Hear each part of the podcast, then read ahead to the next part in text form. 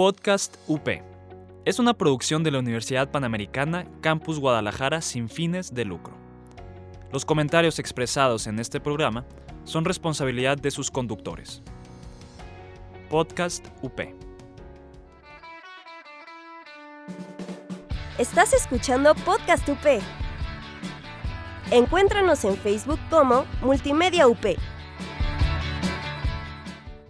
Aprendiendo a vivir, un espacio para explorar los temas que nos definen como personas. que nos ayudan a conocernos y a relacionarnos mejor. Conversaremos con psicólogos, psiquiatras y terapeutas. Esto es Aprendiendo a Vivir.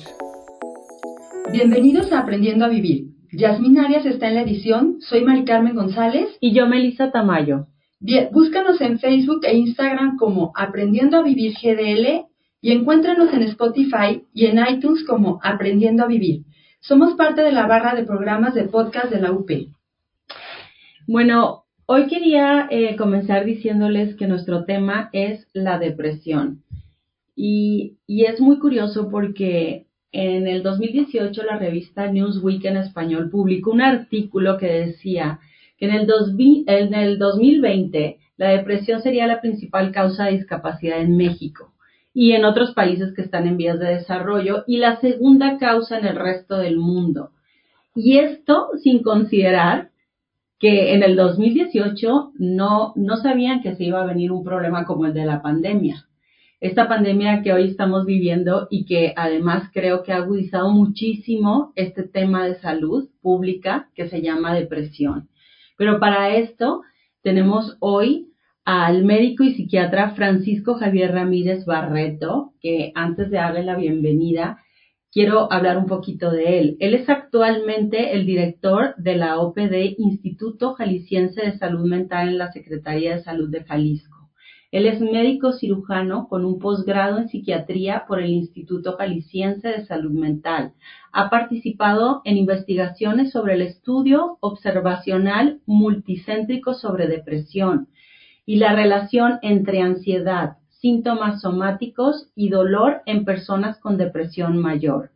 Y pudiera seguir hablando eh, porque además es profesor en muchas de las materias en la escuela de, psiquiatría y, su currículum es muy amplio. La verdad es un placer y un privilegio poderlo tener en este programa y poder escuchar qué es lo que él tiene que decirnos sobre la depresión. Bienvenido, Francisco. Ah, muchas gracias. La verdad, este, de verdad te agradecemos tu presencia en este programa. Y, y eh, en este momento, hablando de lo que decía de los datos duros sobre la depresión, que, que va a ser la principal causa de discapacidad en México, yo desde ahí digo, ¿qué es esto de la depresión? ¿Es una enfermedad? ¿Es un trastorno? Yo empezaría preguntándote por eso y luego, ¿qué tipo de discapacidad? Cuando hablan de discapacidad, eh, ¿qué tanto nos llega a afectar tener depresión o sufrir de depresión? Claro que sí. Muchísimas gracias por la invitación. Para mí es un placer realmente estar aquí con ustedes y poder dirigirme a su auditorio para comentarles sobre una enfermedad, ¿sí? Que tiene mucho estigma alrededor. ¿Por qué? Porque las enfermedades mentales tienden a ser consideradas como una debilidad de carácter y no una enfermedad per se. ¿sí? La enfermedad per se quiere decir que hay cambios en sustancias neuroquímicas que controlan, en, el, en este caso, el humor en el cerebro y que por alguna condición se han eh, desregularizado ¿sí? y entonces hace que la gente no pueda tener control sobre sus emociones y, y de ahí que se desborda. Como consecuencia de ello, esto genera ¿sí? un trastorno. ¿Cuándo hablamos los psiquiatras de un trastorno? Cuando se ve impactado tu vida social, laboral o personal debido al cómo te sientes, ¿sí? Porque todo fuera en la depresión como el me siento raro, ¿no? O me siento mal o me siento triste, pero no, sino que es una desregulación del humor en donde te puedes sentir irritable, poco tolerante, ¿sí?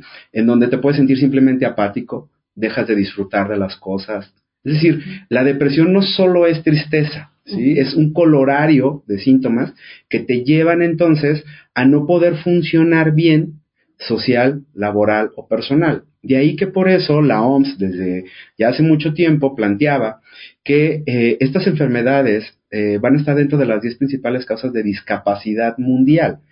Cuando hablamos de discapacidad, sí es importante referirnos a que este estudio lo hace no la OMS, lo hace el Banco Mundial. Entonces estamos hablando de un estudio económico para ver cuánto impacta en las personas el que yo no pueda trabajar, el que yo me divorcie, el que yo tenga problemas en la escuela y no funcione bien. Es decir, hablamos de días perdidos de discapacidad o por discapacidad debido a la enfermedad.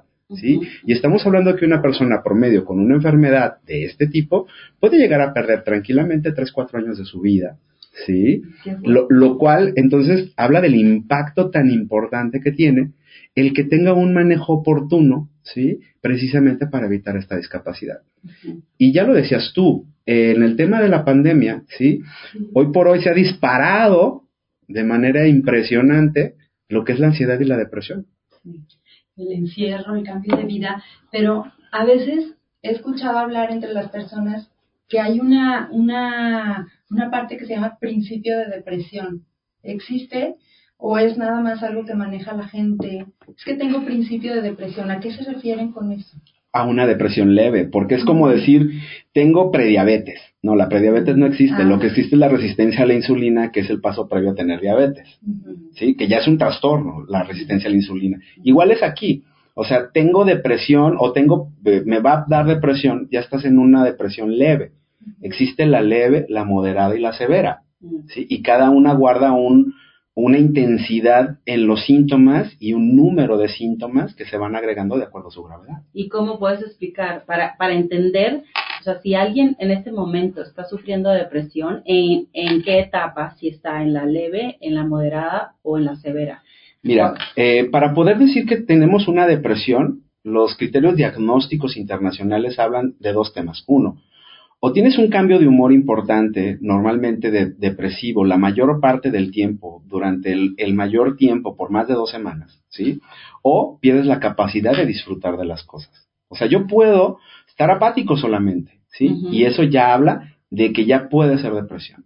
Ahora, hay un colorario de síntomas en donde de acuerdo al número de síntomas que vayas teniendo, como puede ser falta de energía, falta de ganas de, hacer las cosas, trastornos del sueño, trastornos de la alimentación, eh, no sé, problemas de comportamiento como impulsividad, explosividad, ¿no? Eh, aislamiento social, aislamiento personal, etcétera.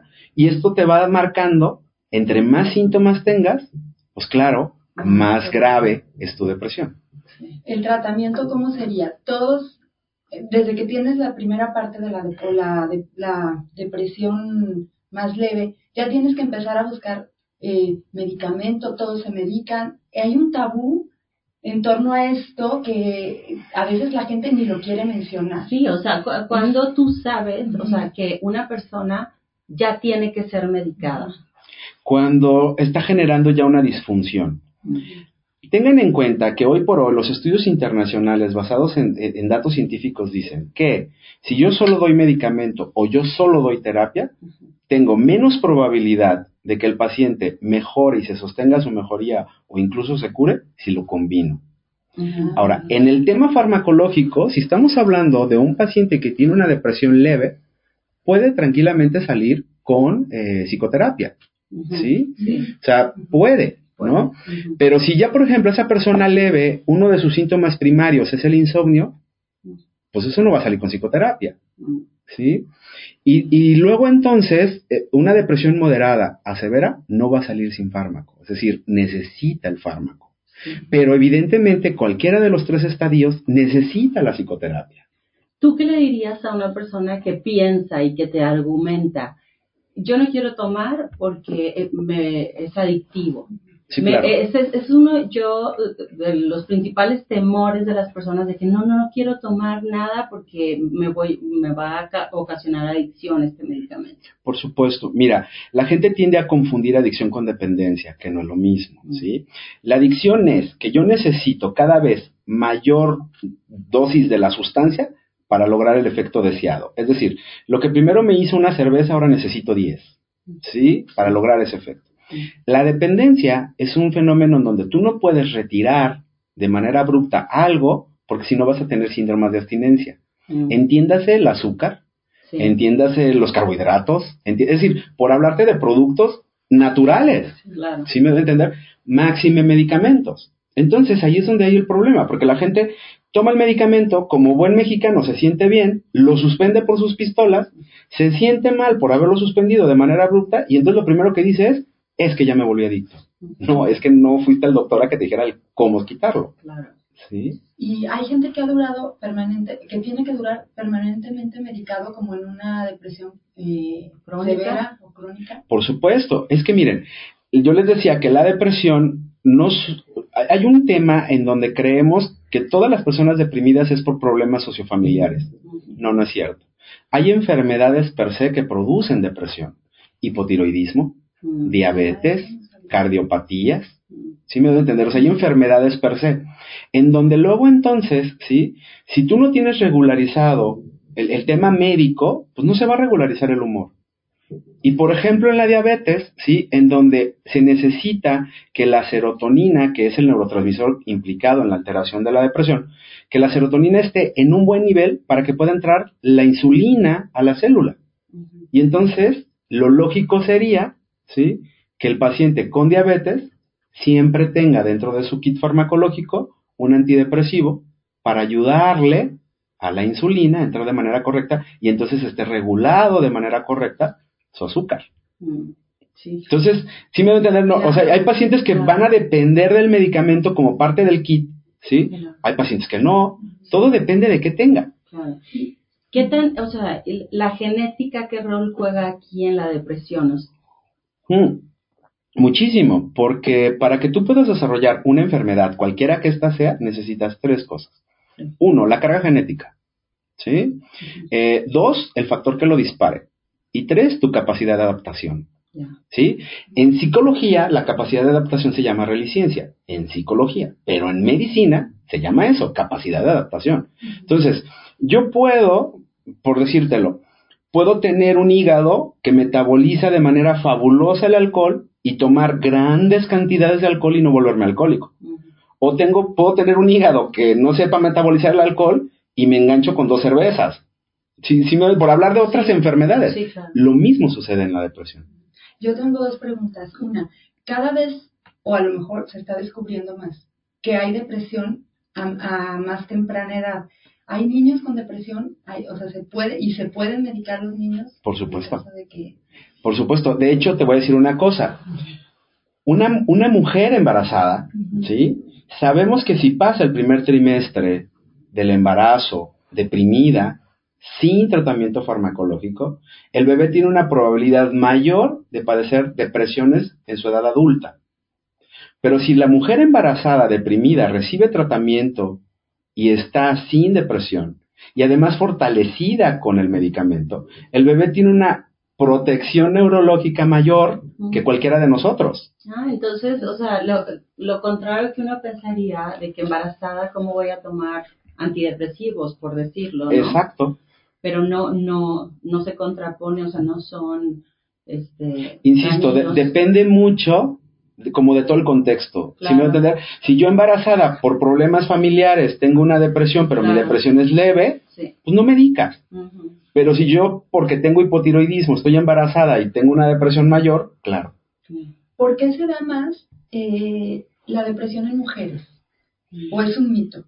No, no, no es un mito. Más bien las mujeres buscan más ayuda que los hombres. Dos a uno. O sea, no es que se dé más en mujeres. Es que las mujeres buscan más ayuda.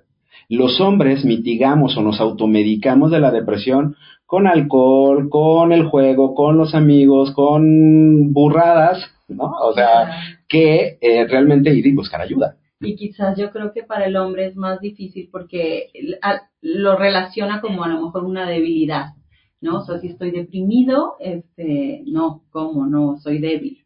Pero bueno, este, cerramos este, este, esta primera parte con, con, con esta idea. Eh, volvemos en un momento, estamos en Aprendiendo a Vivir. Somos iglesia en salida, renovada y alegre.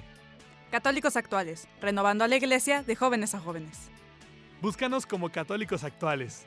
Bueno, regresamos a la segunda parte de nuestro programa hablando de la depresión y justo nos quedamos hablando de la depresión de entre los hombres y las mujeres y que existe este mito de que las mujeres sufren más de depresión que los hombres, pero que en realidad nos comentaba el doctor que es porque los hombres no buscan atención médica o, ayuda cuando se sienten deprimidos, sino que más bien eh, lo buscan por otro lado, como decíamos, el alcohol o a lo mejor los amigos, el deporte, no sé, ¿no? es, más, ahorita pensando en el deporte, ¿qué también relación hay? Eh, ahorita que hay una cultura de los maratones y de los triatlones y de todo esto de con la depresión? O sea, ¿es, una forma de escape? No necesariamente.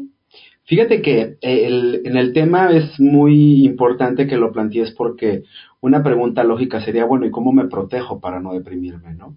Y entonces es cuando hablamos de hábitos de vida saludable. Comer bien, dormir bien, hacer ejercicio, ¿sí? Es decir, eh, cuidar la parte cognitiva de mi cerebro en la lectura, ¿sí? en actividades que me lleven a, crecer, ¿no? Y, no el, el, seguir sedentario en la extensión de la palabra, que lo único que nos lleva es como a tener más problemas, ¿sí? tanto médicos, que a la postre puedan ser emocionales como emocionales. Recuerden que bien lo decían nuestras abuelitas, ¿no? Que la ociosidad es la madre de todos los males. Sí, claro. Así es. Y tiene que ver el alcoholismo con la depresión de los hombres? Mucho, tiene que ver la automedicación. Todos aquellos que tenemos mascotas, hemos visto que nuestras mascotas eh, comen cosas que no deberían de comer. Por ejemplo, los perritos luego comen zacate, ¿no? O sea, tenemos como, ¿no? Tenemos como este mecanismo muy biológico, muy animalito, ¿sí? De buscar una automedicación para sentirme bien. Entonces, si el alcohol me relaja, me euforiza inicialmente, aunque después me cobre la factura en una depresión más profunda, pero la busco como una forma inicial. Sabemos que hasta el 70% de las personas con alcoholismo de fondo tienen un trastorno del humor, ya sea ansiedad, depresión, ¿no? Eh, y así el tabaco, y así el café incluso. Es decir... Sí. Entonces quiere decir que por eso también los hombres, no se, no, o el mito este de que las mujeres tienen más depresiones porque tú dices, las mujeres buscan ayuda y los hombres a lo mejor buscan otros paliativos para mejorar esa, esa tristeza o esa... ojo, lo, lo, que estoy planteando no es lo que se lee en los artículos de investigación. O sea, los artículos de, investigación sí dicen que la mujer tiene una proporción mayor de tener depresión o ansiedad. Pero la crítica a esos artículos desde la comunidad internacional siempre ha sido el, sí, pero recuerda que son las que más buscan ayuda. Entonces, realmente, ¿cómo podemos saber que ellas tienen más o no? ¿sí? Y, ahí es donde está como el, estigma. Por eso creo que es importante plantearlo en tu programa, sí, sobre todo aquellas personas, varones que nos están escuchando, que no se sientan protegidos de que ellos no van a tener depresión. Al contrario, o sea, tenemos que estar tan alertas, ¿sí? Como cuando me duele una pata o, algo, ¿no? Es decir, eh, si yo, por ser hombre, creo que tengo mayor este, protección para no sufrir depresión, pues estoy en un error. Fíjate que yo tengo un comentario. Este, a mí, a mí me parece la depresión una enfermedad un poco ingrata. ¿En qué sentido? Que como la depresión eh, no es algo como muy medible, como que voy, me saco un análisis y entonces salió positivo, ¿no? E, entonces, ah, sí, tienes depresión. Pasa mucho que las personas, inclusive diagnosticadas luego con depresión, la, eh, su entorno es muy difícil que lo comprenda. O sea, yo creo que solamente las personas que han vivido depresión lo entienden a fondo y quien no les, les, cuesta mucho trabajo entender esta enfermedad o este padecimiento. Pareciera que no le están echando ganas, que es flojera, que es eh, apatía ante la vida y como que, ay, qué desesperación con esta persona que está todo el día acostado, que no quiere hacer esto, que no quiere hacer lo otro, ¿no? ¿Cómo tratar eh, a una persona que padece depresión dentro de la familia o a alguna persona cercana? A ver, vamos a partir primero de una idea. Efectivamente, solo la entiende quien la padece y quien se dedica toda su vida a estudiarla, ¿no? Por un lado. Dos, no es que no exista un estudio para demostrar que uno tiene depresión, porque yo puedo mandar a hacer un perfil tiroideo y decirte estás hipotiroidismo, tienes hipotiroidismo, esto tiene una vía biológica de cómo te puedo explicar tu depresión, ¿no? Por ejemplo. O no tengo nada, pero te mando a hacer un estudio de neuroimagen funcional y te muestro cómo las zonas del control de tu cerebro pues no están funcionando bien. Y entonces ahí se explica la depresión. Sin embargo, son estudios de descarte y se vuelve muy cara hacer una batería enorme para demostrarte que sí tienes depresión cuando la depresión es muy clínica, signos y síntomas, ¿sí? Por eso mucha gente luego dice, es que el doctor no me hizo ningún estudio, ¿cómo sabe que tengo depresión? Precisamente porque es clínico. El estudio es muy clínico.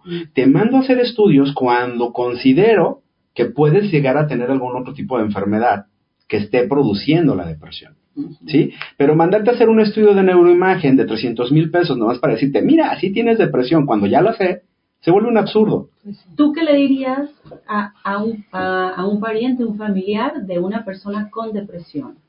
Eh, eh, o sea, ¿Qué consejos le darías? Es que ahí va la segunda parte, ¿no? O sea, primero, el diagnóstico se hace en función de la confianza que el especialista, ya sea el psicólogo o el psiquiatra, han dado como diagnóstico, porque están basados en signos y síntomas. O sea, no es que se les ocurra, es que hay todo un protocolo para poder diagnosticar una enfermedad mental. Dos, el tema es eh, los psicólogos y los, bueno, los psiquiatras, todos aquellos que nos dedicamos a la salud mental, sabemos que pueden hacer diagnósticos, o nosotros podemos hacer diagnósticos, por algo que se llama transferencia y contratransferencia. Transferencia es lo que el paciente me hace sentir, y la contratransferencia es lo que yo le hago sentir al paciente en esta interrelación que tenemos. Y entonces sabemos que los deprimidos siempre van a dar molestia, siempre se siente uno molesto con ellos. ¿Sí?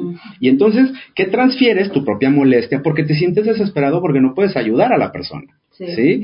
Entonces, ¿por qué, ¿por qué se da este fenómeno? Este fenómeno se da porque en nuestro cerebro tenemos unas células llamadas células espejo que sirven para empatarnos con el otro para protección de nuestra vida biológica social. Es decir, si yo veo al otro eh, asustado, pues me asusto aunque no sepa por qué, pero si lo veo correr, corro. O sea, e, es, es un mecanismo muy natural, ¿no? Y, de tal forma que si yo lo veo deprimido, me frustro porque no lo puedo ayudar porque sé en el interior de mí que está sufriendo, ¿sí? Y entonces lo único que se me ocurre es maltratarlo. Levántate, haz, no seas flojo, bla, bla, bla. Y entonces lo único que hago es este círculo eh, vicioso. vicioso, ¿no? En donde el otro se siente mal, se siente abandonado, se siente no comprendido y la actitud de la persona o del cuidador, pues es, no te entiendo, no te comprendo, tú no le echas ganas, tú... Entonces, si entendemos que esto estamos hablando de una enfermedad que uno no decide tener, porque yo no conocí hasta ahorita a alguien que amanezca un día diciendo, ah, pues a ver, me va a dar depresión, a ver qué se siente tener eso. O sea, eh, es una alteración biológica con neurotransmisores bien identificados, con alteraciones a nivel celular muy claros, ¿sí? En donde tenemos toda una cascada de, de alteraciones en donde el paciente pierde energía, pierde este, voluntad, pierde autocontrol, su pensamiento se altera y lo empieza a ver fatalista, catastrófico, se vuelve un pensamiento perseverante. Es decir, de veras está sufriendo. Diría un maestro mío en paz descanse que estar deprimido es como ver el mundo a través de un velo negro en túnel. O sea, sí, claro, ¿no? ¿Y, hay algún, algún método preventivo como para, o es imposible. No, no, sí lo hay. E, es, es, esto que yo les decía de hábitos de vida saludable, ¿sí? O sea, si yo cuido mi cuerpo, pues por consiguiente voy a cuidar mi mente, ¿sí? Entonces, ¿cómo cuido mi cuerpo? Pues le doy de comer bien, lo, lo hago descansar bien, ¿no? Eh, no le meto sustancias raras, eh, o sea, no lo altero, cuidas tus pensamientos irracionales. Por supuesto, ¿no? Me, me vuelvo, eh, ¿cómo te diré? Me vuelvo responsable de mis emociones y dejo de querer ser responsable de las emociones de los demás y que los demás se vuelvan responsables de mis emociones, ¿no? Porque luego, ahora resulta que para que yo sea feliz, el otro o la otra debe de hacer y ser y dar y... No, no, no, yo soy responsable de mí y lo asumo como tal. Yo también tengo este, otra inquietud. Digo, todos sabemos que la, la depresión puede ser la causa de que uno comience a tener eh, pensamientos suicidas, ¿no? Porque puedes estar en este túnel del que tú hablabas, con este velo tan negro, que de verdad empiezas a perder el sentido de tu existencia, o sea, y ¿Cómo darte cuenta? A mí se me hace muy duro porque, y últimamente hemos escuchado de, muchos casos de gente conocida, famosa, etcétera, y, la gente cercana tiene posibilidades de darse cuenta que, está, eh, que empieza a correr peligro esta persona o realmente no hay... Mm, no, Por, por supuesto que sí, porque para cuando yo ya me siento muy mal, ¿sí? Yo empiezo a fantasear con la idea de morir, pero como una forma de mitigar mi dolor. O sea, un paciente deprimido no se quiere matar por matarse. Sí. Es una vía de escape del dolor que siento y del sufrimiento que tengo. Pero entonces todo empieza con una idea de muerte. ¿Qué pasaría si yo me muriera? Y lo empiezan a manifestar. ¿Qué harías? Después de eso pasa a una idea suicida, porque yo siempre les digo, a ver, no es lo mismo que yo, que yo quiera que Dios me recoja a que, a que yo me quiera recoger con Dios. o sea, no, no es igual. ¿sí?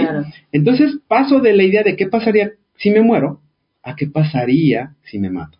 Mm. O sea, son dos cosas diferentes. Y cuando empiezo con esta idea, empieza una serie de procesos, desde la ambivalencia, el convencimiento, la búsqueda del, del por qué, el dejar las cosas acomodadas. Es decir, claro que van dejando pistas.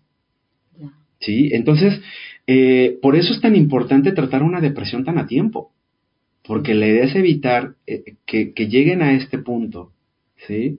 Porque a mí me ha tocado pacientes que traen una franca idea suicida y entonces yo negocio con ellos, en donde de entrada yo les digo, a ver, eh, a mí no me da por resucitar muertos porque al único que conozco lo crucificaron, entonces ni para qué uno se arriesga, ¿no? Entonces, como no me voy a arriesgar, el tema es que yo entiendo que tú te quieras matar, pero te propongo algo, déjame quitarte la depresión y luego ya si lo decides, pues lo trabajamos con tu familia, porque al final uno tiene derecho a hacer de su vida lo que uno quiera, ¿no? El tema es que va, va como con esta idea de, ok, toma la decisión pero sin estar deprimido. Y, siempre me ha pasado que salen de la depresión y les digo, ok, ya estás fuera de la depresión. ¿Qué piensas ahora? No, pues no, claro que no me quiero morir. Porque lo que yo quería no era matarme, era dejar de sufrir. Ahora, también yo creo que es bueno aclarar que no solamente la depresión es la que te puede llevar a esto, ¿no? Por supuesto. Eh, hay este tabú de creer que la depresión te lleva al suicidio. No, también te lleva a la ansiedad. También te lleva a la locura. También te lleva eh, la insatisfacción de vida, o sea, el miedo. Es decir, por eso nosotros hablamos de un fenómeno suicida, no hablamos de una enfermedad suicida. Porque en este fenómeno hay tantas variables como la variable económica, social, familiar, personal.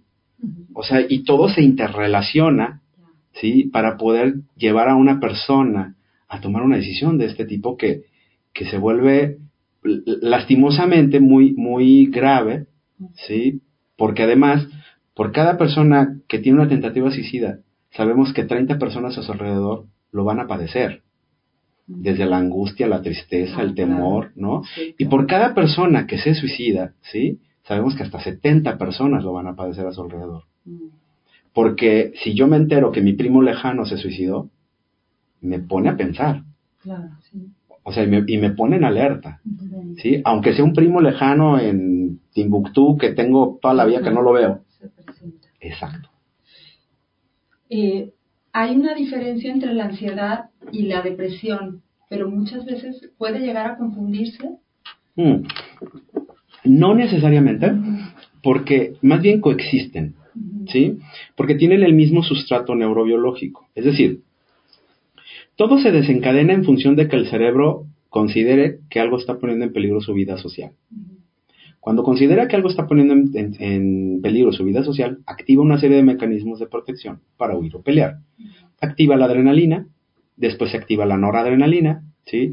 La noradrenalina activa la dopamina, ¿sí? Y para poder compensar a estas dos, se activa la serotonina y otra serie de cascadas neuroquímicas.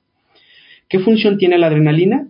La protección de la vida biológica, es decir, huye, pelea, sálvate, tan tan, ¿no? Pero es incompatible con la vida si dura más de 7 minutos en sangre. Cuando la gente está enferma de adrenalina o de disparos incoordinados de adrenalina, se llaman ataques de pánico, mm. ¿va? para poder mejorar, para poder controlar la adrenalina y que no se esté disparando, porque es incompatible con la vida, ¿sí? Lo que se activa es la noradrenalina. Esta noradrenalina, ¿sí? Hace que se tenga que compensar con la serotonina. Sí. ¿Va? La diferencia. Eh, Doctor Barreto, quisiéramos platicar más con usted, pero el tiempo se nos está agotando y quisiéramos saber dónde lo pudieran encontrar personas que estén padeciendo o se estén identificando con este programa. ¿Podría pasarnos a algún lugar donde Claro. pudiéramos? Miren, eh, hoy, hoy yo vengo representando al gobierno del estado. ¿sí? Entonces sí me gustaría decirles que, bueno, en el Instituto Jalisciense de Salud Mental, ¿sí?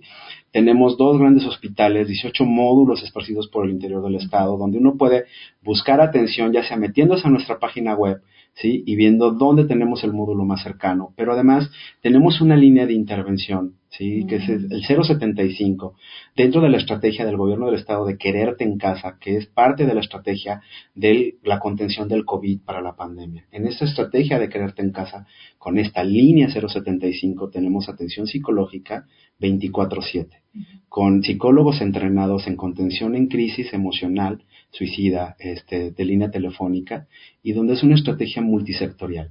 Entonces, ¿qué les diría a las personas? Si, si buscas ayuda, marca el 075. O sea, ahí podrás recibirla a cualquier hora del día, en cualquier momento, ¿sí? Y si no es para ti, pero quieres saber cómo ayudar a alguien más, marca la línea. ¿sí? 075. Muy importante, la verdad, que qué buena labor y, y, este, y tener esta línea, yo creo que es muy importante que quien nos escucha sepa que existe esta opción y que, y que hagan uso de ellas, porque a veces es la, la, la falta de información la que, la que nos hace no atendernos, ¿no? Así Qué es. bueno que, que nos das esta información. Pues muchísimas gracias, Francisco, por estar con nosotras. Eh, Arias estuvo en la edición. Encuéntrenos en Instagram y en Facebook como Aprendiendo a Vivir GDL y escucha este y todos los programas en la barra de podcast Tupé, en Spotify y en iTunes. Somos Melissa Tamayo. Mari Carmen González. Esto fue Aprendiendo a vivir.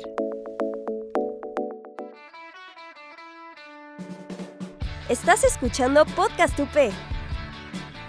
Encuéntranos en Facebook como Multimedia UP. Podcast UP. Es una producción de la Universidad Panamericana Campus Guadalajara sin fines de lucro. Los comentarios expresados en este programa son responsabilidad de sus conductores. Podcast UP.